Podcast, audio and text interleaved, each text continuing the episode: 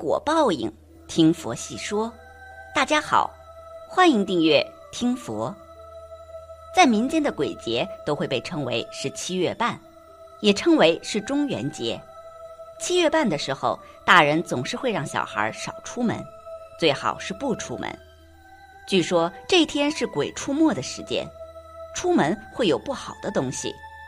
那么七月半的来历是什么？今天大家就一起来了解一下吧。七月十五中元节，人称鬼节。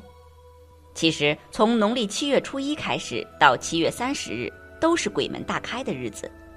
民俗相信，在这一段时间会有许多的孤魂徘徊在阳间。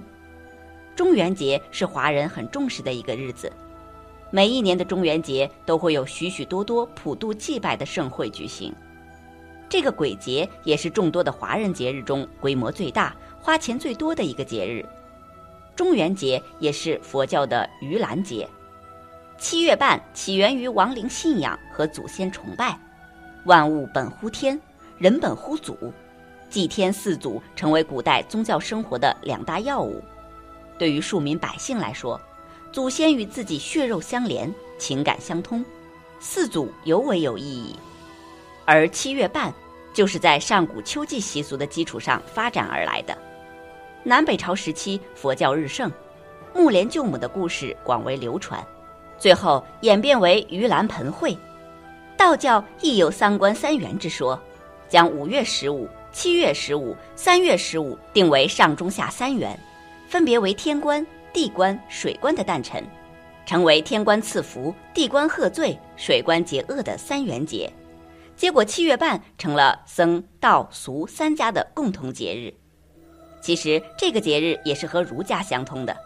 儒家强调重孝道，当父母在生时，做儿女的自应当亲奉干旨；当父母死后，也要祭如在，跟父母在生时一个样。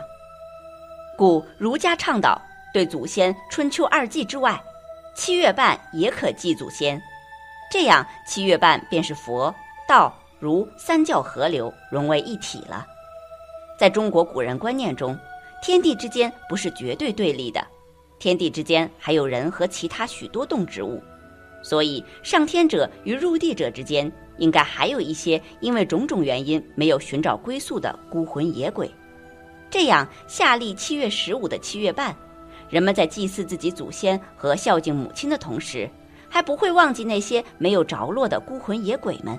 人们也会在这天祭祀一下各路的孤魂野鬼，长此以往，就在民间形成了禁孤文化传统。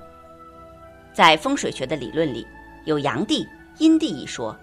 人若是在阳地里，就比较愉悦舒畅，身体也不会感到不适；人若是处于阴地中，则会心情比较压抑，甚至本身体质弱者会染上某些脏东西，回来后生病一场。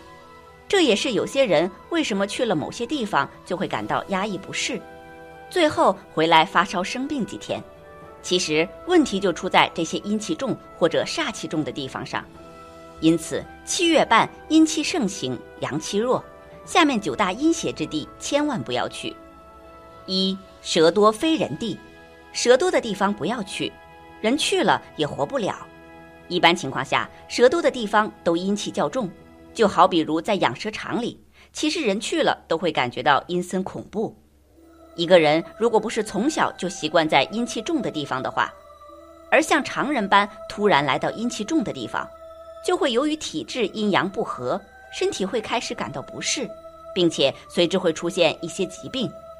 假如本身是体质较阴的人，碰到这样的情况就会大病一场。可见人本来就不适合居住在阴气重的地方。试想，如果周围都是蛇、都是蜘蛛的地方，谁会住得舒服呢？二，山中荒村不能停，山中白水不能见。这里的荒村指的是古代发生瘟疫或重大灾难，成为绝户村的村落。如果外出旅游或喜欢野外探险的朋友，在山中看到了这样的地方，而毫不防备地住进去，偏阴性体质的人就会梦魇。假设与梦中人影交谈。这人影一般都是冤魂，就会很容易发生一些问题，如被阴气缠身、精神不振，少部分会变成精神病，一般都是疾病缠身的多。山中的白水其实就是山里面的瀑布急流，表面上水浅，其实冲力极强，一不小心就可能被冲走。三，温差变化大的山区，如果感觉突然间大家都感觉到温度变化极快，忽然变冷或变热，大多数人遇到这样的情况都会惊奇疑惑，就不再继续前进了。其实这个时候必须赶快离开。某些山区地形会因为地势海拔原因出现这种情况，但一般普通山地如果遇到这种情况，那就要赶紧离开。这在民间亦称为有灵体接近或能量体接近。而人本身产生了这样的反应，人体本身是奇怪的构造，先天性的会出现一些信息反馈，身体警觉了，那就要赶紧离开了。但要谨记，走路讲究稳步快走。如果一个人慌乱而跑，接近他的不干净东西可能会一直跟着他，这和他突然在一只靠近他的土狗面前快步跑一样，狗必然会奋起追他的原理类似。四看不清路的地方，荒山流火早添柴，火大看地才能清。如果在无人居住的山里看到像水流动一样的火光，必须要尽快点起火把，而且要旺。这样才可以看清前方的路，山里的路大多数是险路，很容易就会摔下去，摔了就不会有活的了。如果到了看不清路的地方，一定要赶紧远离，怕使山上有不干净的灵体出现。五、特殊的老屋旧宅，某些老屋旧宅会在晚上有老人咳嗽或听不清的讲话声，有些人意外过世或者人老不愿走的。磁场还会留在生前那里，这种闹鬼的老屋，常人很难分辨吉凶，一般这样的情况都不适合久留。六风水眼，在我们中国古代，许多人为了城池或者村里面的安全吉祥，都会设立一个风水眼。风水眼一般不用害怕，只不过在古代，这种风水眼是用活人来祭祀，倘若一个人和被祭祀的人拥有同类的生辰八字。那就要注意了，因为这样的情况有可能会让风水眼与他共鸣，表现在他身上的情况就是频繁做噩梦。打个比喻，假设是用井做风水眼，他梦中会感到冷，亦或梦到自己淹死了；假设是兽类的风水眼，就会梦到被野兽撕咬追逐；而若是牌坊类的风水眼，就会做自己跳楼的梦境，反复在梦中徘徊。七枯死洞。相传，在晋北时期的人会把乱伦的孩子锁到窑洞里，让他们慢慢渴死。如果一个人在外旅游，看到某个窑洞偏僻又废弃，最好不要进去逛。很大情况就是枯死洞，阴气极重，而且招阴魂。八地松，相传在中国古代，有松树是越长越矮。松树本是高大直上，怎会有越长越矮的地松？其实，在藏经里就有记载：“铜山不可葬”，大意是指寸草不生的山上不可葬人，此属大阴之地，可能有松树趴着在地上长这样的情况。不过，地松会很快被雷劈灭。倘若有人真见到这样的情况，切勿好奇靠近，因为触之必死。相传是碰之地松，晚上做梦，第二天就无法醒来了。九。地骸，这是指许多插在地里的骸骨，这样的情况是绝地。在很多年前，南方某城市就出现这样的情况。当时有挖掘机工人挖地时，挖到了立起来的怪异骸骨，骸骨带角，还有白毛。而当晚挖到地骸那个工人，没过多久就意外过世了。俗语说：“七月半，鬼门开。”一踏入七月，鬼门关会大开。游魂野鬼汇集此时，在人间游离一段时间，接受人们祭祀，直至七月三十日鬼门再度关闭时，鬼节才结束。传说中元节当天，阴曹地府将放出全部鬼魂，民间普遍进行祭祀鬼活动。凡有新丧的人家，立要上新坟，而一般在地方上都要祭孤魂野鬼。它整个是以祭祀鬼为中心的节日。成了中国民间最大的鬼节，这也只是民间传说，并没有办法证实。但为了自己的健康，七月半的十五个禁忌还是要注意一下。一、晚上出门不宜呼喊名字。盂兰节当天，如果在街上听到有人叫自己的名字，一定要记住，千万不要回头或者回应，不然会被异界朋友记住的。二、别拍肩膀。都说人的身上有三把火，分别在头及两个肩膀上，所以鬼月的时候最好不要随便拍别人的头及肩，以免熄掉他身上的火，让异界朋友有机可乘。三、夜晚别把衣服晾外面。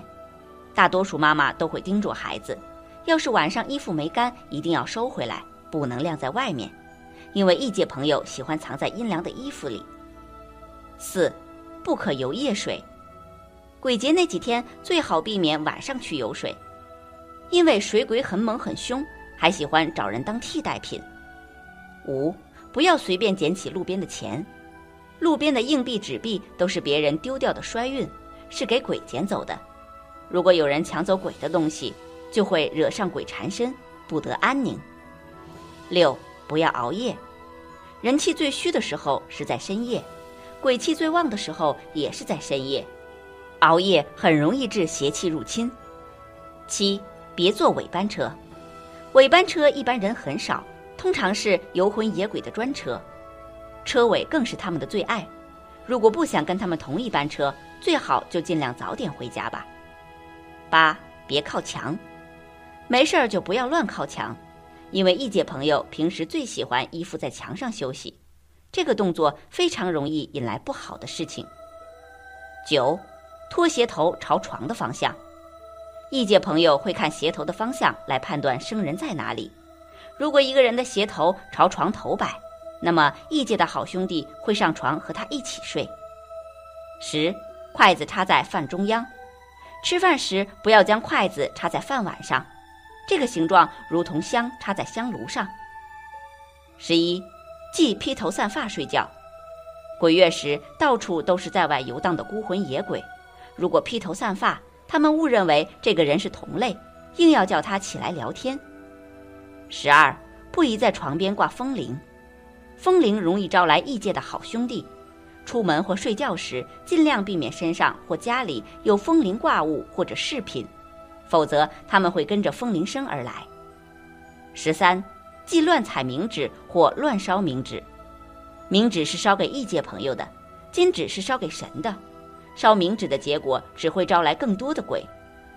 十四，夜游时最好不要乱照相，手机一族一定要记得，晚上出去逛街的时候别随便拍照。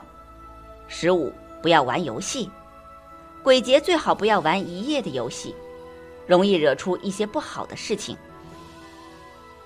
本期节目到这里就结束了，想看更多精彩内容，记得订阅点赞，我们下期不见不散。